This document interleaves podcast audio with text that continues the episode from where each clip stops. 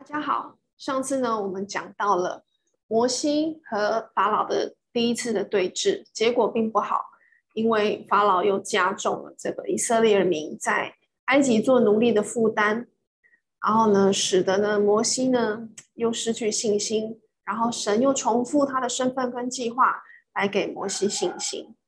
那今天呢，我们就要讲很有趣的一个实灾的故事哦，就是接下来呢。又有好几次哦，是摩西跟法老的对峙。那么，怎么从第七章到第十一章就会看到所谓的十灾？神怎样降下十灾，来让法老知道他的能力，然后呢，让法老最终呢，呃，愿意让以色列人离开埃及。那我们先来看第一灾。当时哦，这个背景是摩西跟亚伦他开始要展开他们的这个拯救以色列人出埃及的施工的时候，其实他们一个已经八十岁，一个已经八十三岁了。那么在呃神给摩西信心，就是在鼓励他重复他的计划跟应许的时候呢，那么摩西就回到了法老那里，然后呢。亚伦就把他的手这样丢下去，变成蛇。可是法老的博士和术士呢，也照样这样行。当时以前的那个时代的博士，并不是我们现在的博士哦。那时候博士应该是指的是一个占星、占星家哦，观察星象的那些占星士。然后跟术士呢，也照样这样子行。那其实呢，他们是在做样子啦。他们只是在做一些障眼法，并不是真正的就是能够呃把杖变成蛇。那所以呢，亚伦的杖最后就吞了他们的杖啊，吞吞了他们所谓用用杖变成的蛇。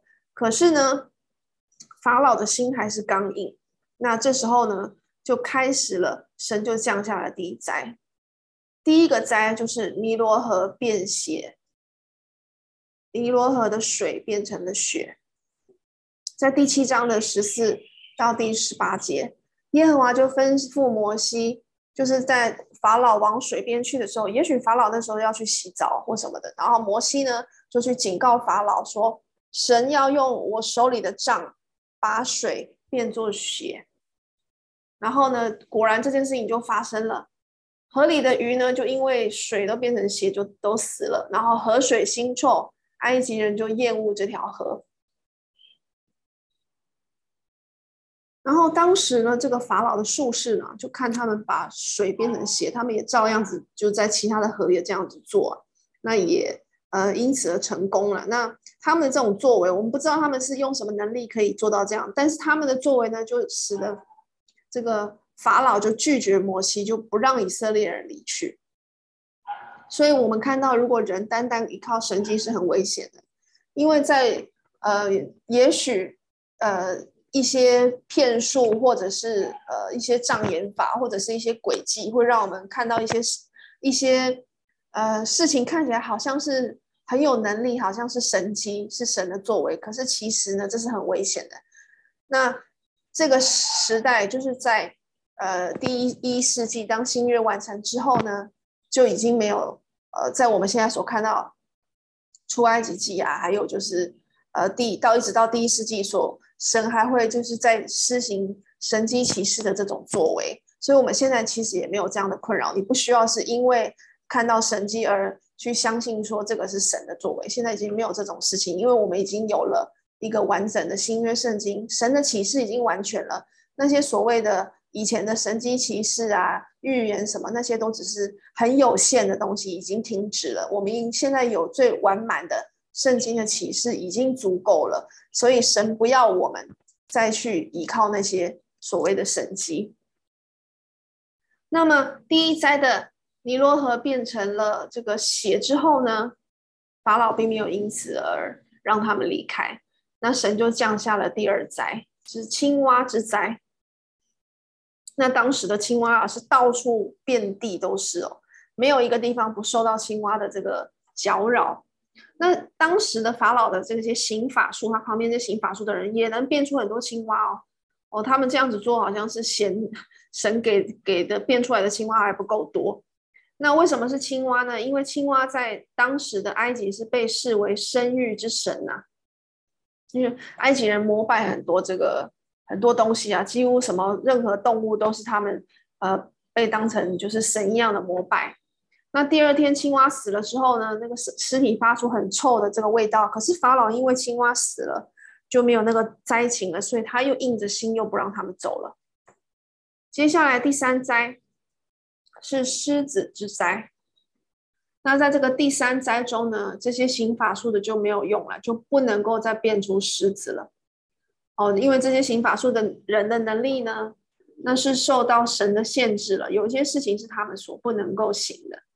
那其实这也是在提醒法老说，有一个比他们这些所有的术士啊人哦更有能力的人在操控这一切，可是法老还是冥顽不灵。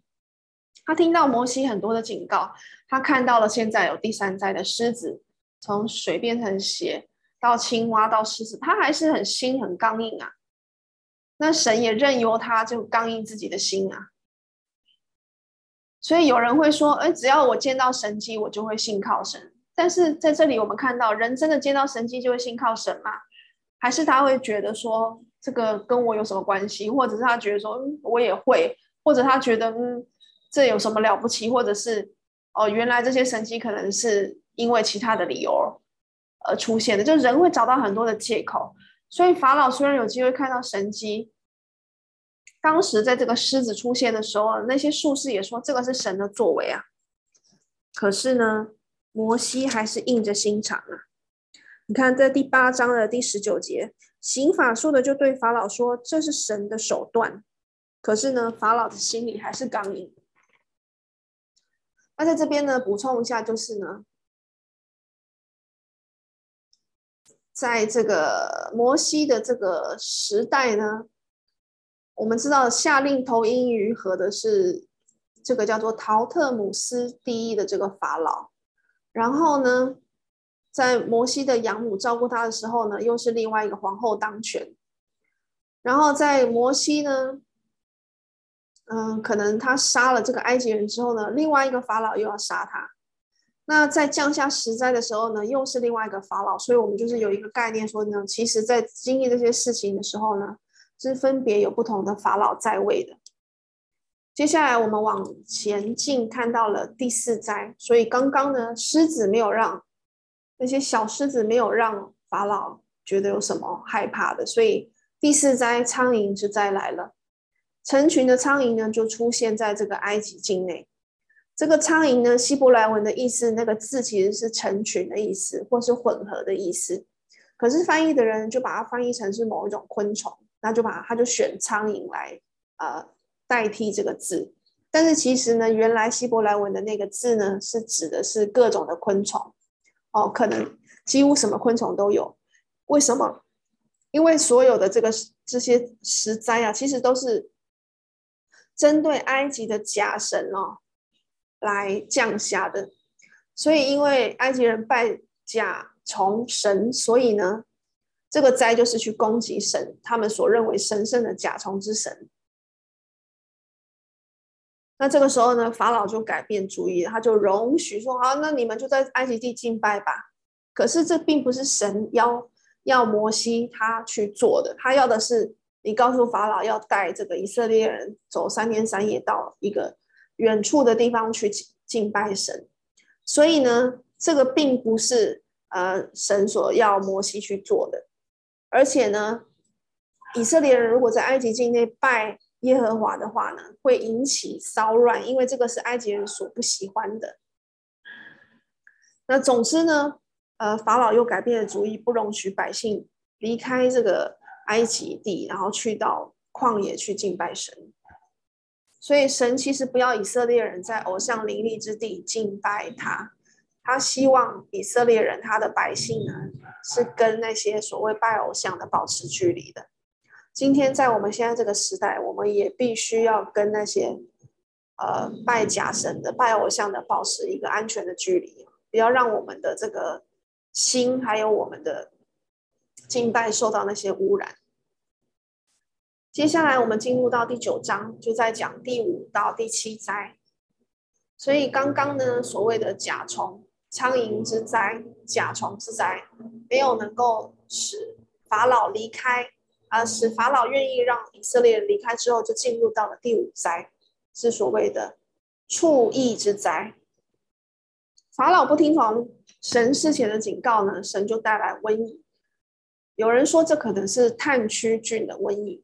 然后呢，就把埃及人在田间上的牲畜全部杀掉。可是以色列的牲畜呢，却没有没有受到影响。在埃及哦，那些所谓的家畜，比如说公羊、山羊和牛呢，都是对他们来讲都是神圣的动物。所以这个灾呢，也是在针对他们所拜的那些牲畜的那些神呐、啊。埃及人跟印度人呢，印度教信印度教人，他们都有拜牛的这个习惯。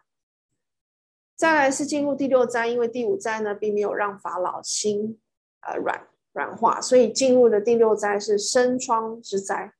法老继续硬着心肠，那神就使全埃及全地的灰变成起泡的疮，而且是长在人和牲畜身上。我们看到以前都是没有直接针对，就是。攻击人的，那现在从这个第六灾开始呢，就看到在人和牲畜上了，就直接呢就长了疮。那可是这也没有让法老因此而放心，所以就到了第七灾是冰雹和火之灾。那一切的灾殃呢，其实是在表示神的他全面的力量。那主也是用法老为例子，让我们知道说，坚决抵抗神能力的人，他的结果究竟到最后会是怎样？就像罗马书第九章十六到十七节所讲的，他说：“所以就此看来，这不在乎那定义的，也不在乎那奔跑的，只在乎发怜悯的神。因为经上有话向法老说：我将你兴起来，特要在你身上彰显我的全能。”并要使我的名传遍天下，所以有时候神他立起一些所谓邪恶的这个掌权者，神还是有他的用意的，可能是利用这个掌权者来，呃，实现神他的真正的目的啊。表面看起来是这个法老在位，可是实际上神是要一再的降灾在这个国度里面，让那个邪恶的这个。这个国王和那些人民知道谁才是真正的掌权者。其实现在的新冠疫情不也是如此吗？神才是这一切灾难的真正的掌权者。可是人什么时候才会愿意的回心归向他，然后敬畏他，敬畏这个真正掌管这一切的神呢？其实神他从来不愿意任何人灭亡，他总是设法拯救。不管人是怎样继续背叛，但是只要人一旦哦，在神给的时间范围内真正的悔改，神都是立刻赦免的。他们惧怕耶和华没有错，那其实，在信仰里面呢，这个惧怕的成分是存在的，所以箴言才说敬畏耶和华是智慧的开端嘛。我们怕很多东西，怕很多人的权利，怕很多人的。辱骂、干扰什么？其实我们最应该害怕的是神啊！我常常必须要提醒自己，我应该要最害怕神，因为神是最伟大的，他是最大的，权力也是最大的。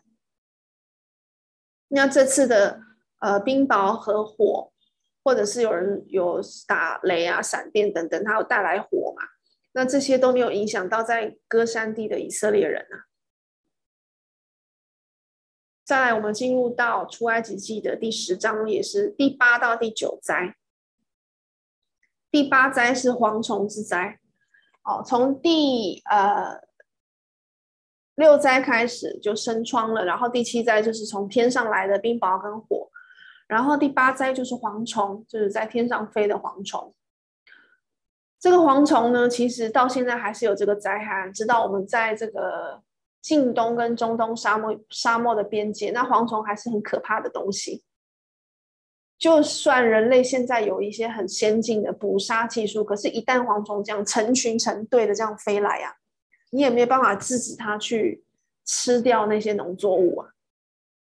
你有没有没有办法马上去阻止它？那这一次呢？摩西跟亚伦继续警告法老说：“蝗虫之灾要来啦，你赶快让我们走。”可是法老他只容许那些壮年人，他说：“好，你们去啊。”但是只有壮年人可以去，妇人跟孩童还是要留在埃及，好像当做人质一样。啊，希望他们就是拜完神之后能够回来。那这一次的蝗虫之灾是前所未有的严重，蝗虫迅速遍满地面，而且吃掉一切可以吃的。所以那些宰假神啊，所谓的这个。他们拜的假神塞拉皮斯根本就没有办法保护埃及人受到蝗虫，免受蝗虫之灾。那法老表面上愿意妥协，可是实际上他还是不容以色列人离开。再过来到了倒数第二灾，第九灾，是灾害是一次比一次更加的严重。第九灾呢是三天黑暗之灾，埃及人的所拜的神。变得软弱无能了，所以神每一次降灾在埃及地上，埃及人都能够看出自己的神是没有力阻止的。尼罗河的神不能够阻止水不变成血，母牛的神也不能够阻止埃及的牲畜死亡。然后就算是太阳神是众神之王啊，众神之主，也不能够阻止真神呢，使埃及遍地漆黑，整整三天之久。所以神向以色列人还有埃及人证明，唯有他是活的，唯有他是全能的神。这一次呢，法老就说：“好，你们去吧，你要把富人孩子带去也去，但是你们的羊群牛群要留下来。”可是这也是违反神的命令，因为以色列人他这样就没有祭物可以献给耶和华了。而他们到旷野，他们离开埃及，正是因为他们要敬拜神。所以你看，法老的计谋总是要。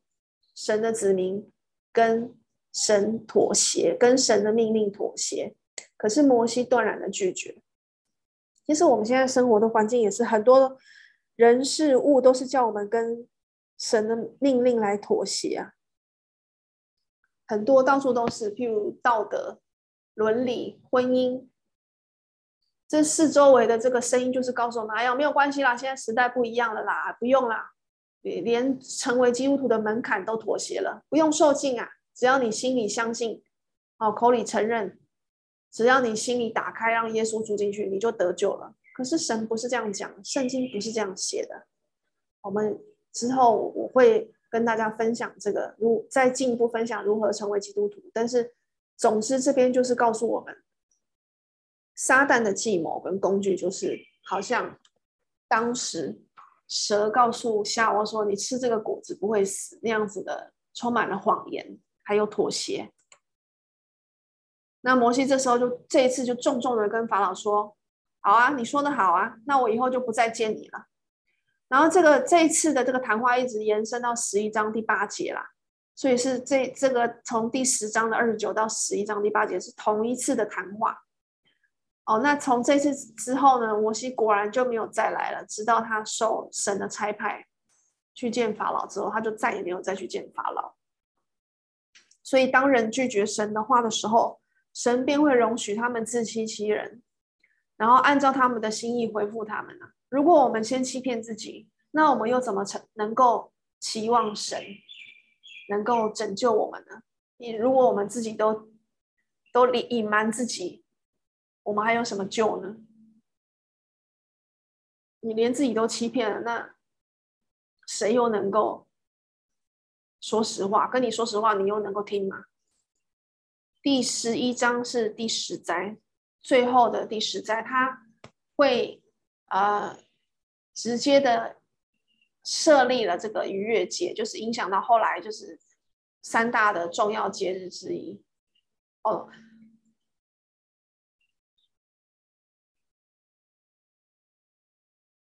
三大节日就是祝棚节、逾越节，还有五旬节。这个之后我们还会再介绍。那第十灾就是灭长子之灾，就是摩西警告法老，到了锁定日子的半夜，凡埃及地一切投生的都必死。可是呢，以色列人他却会安然无恙，啊，因为神有给他们一个记号。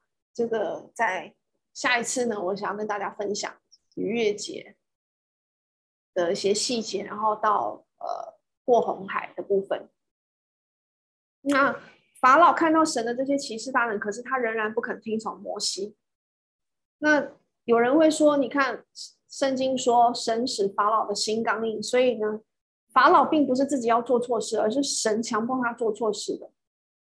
这是一个很大的误解。因为神不可能要呃法老做违背他心意的事情，他只是利用法老的那种刚硬的那种心刚硬的那种弱点跟缺点，来成就神他自己的目的。就好像耶稣被钉十字架，那些以色列人、那些法利赛人、文士什么。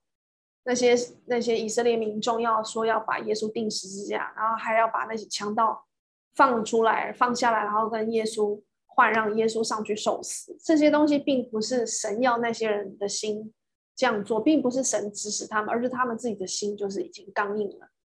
所以神从来没有要让法老固执，而是他自己要固执刚硬。那神可能就是说让他。就是他所所做的这些行动，神没有去查，没有去干预，所以就让他能够，就是一直拒绝。他不会就是说剥夺这个人的自由意志，他让法老他自己的刚硬呢到无可救药的地步，因为神是不会让人的心刚硬的，而是说任由他往那个他自己要去的方向去，这个是神不会去阻止的。因为神要人自己自由的决定是不是要跟从他。如果人能够这样干预人的话，那那些以色列人都不会去犯错啊，不会去离开神，还之后还去拜金牛犊，这些都不会发生的。因为神不会去控制人的心啊。其实神他有说，他说我断不喜悦恶人死亡，他也不想要那些呃人受罚，他又不不想要那些。投生的都死，可是神没有强迫法老要离开他，反而说他一再有留有余地，希望就是法老能够因为借由这个一灾又一灾能够回转，能够让他的以色列民走，能够让他认识到神的大能。可是呢，直到最后呢，这个灭他的长子还有埃及人的长子之后呢，法老才真正的感到，就是心里感到真的非常的。惧怕。那在此，我们用这个图表来复习一下，摩西怎样用这十灾来对抗埃及王。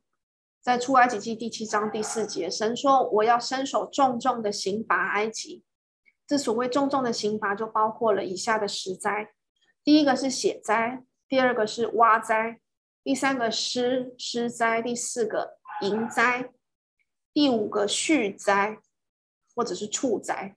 应该是畜啊，牲畜的畜灾。第六个疮灾，第七个雹灾，第八个蝗灾，第九个暗灾，第十个人灾，第十个就是灭长子的人灾，人的生命都要被夺去了。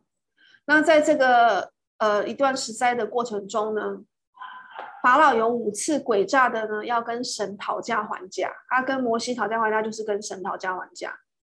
第一次呢，在第五章，法老说：“耶和华是谁啊？为什么要我听他的话，让以色列人去？我不认识耶和华啦，我也不会让以色列人去。”就是因为他说了这个话呢，所以后来神就降下十灾，要让法老知道：哦，你说你不认识我，那我就用这个十灾来告诉你，我是神，我是谁。第二次呢？法老说，在第八章二十五节，法老就召了摩西亚伦来说：“哦，你们就在埃及地献献祭给你们的神吧。”那第三次的讨价还价是在二二十八节，法老说：“好啦，你们去啦，但是呢，不要走得很远，你们要为我祈求。但是其实神是要他们走三天三夜，要他们走得很远。”那第四次是在第十章八到十一节，好，法老说。嗯，我不会让你们的太太跟你们的孩子跟你们一起去的。要去你们这些壮年人就去吧，你们自己去侍奉吧。然后他就把要把他们从撵出去啊，从这个他的面前撵出去。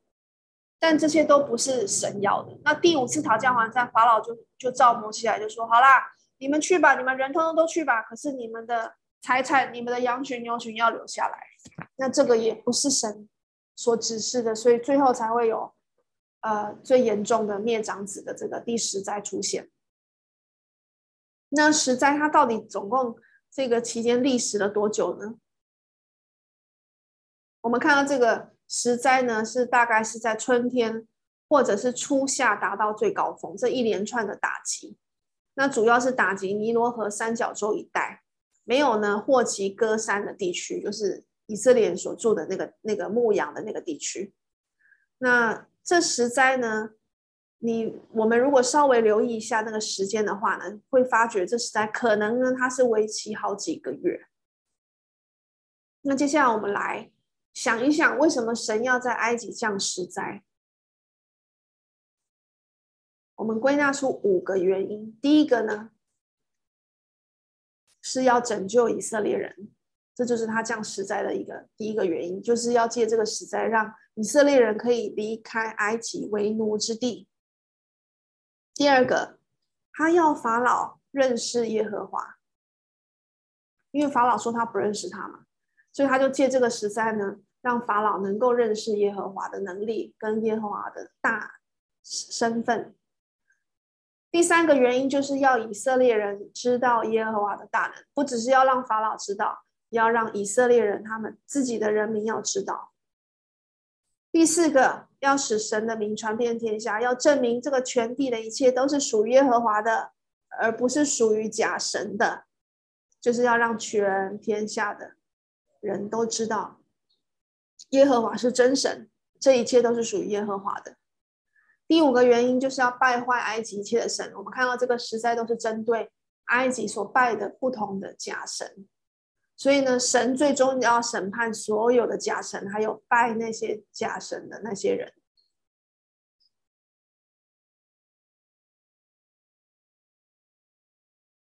嗯，那我们今天呢，就把这个十灾呃介绍到这里。那有人会说，哎，那这样子降灾就是跟那个领导不好有关呢？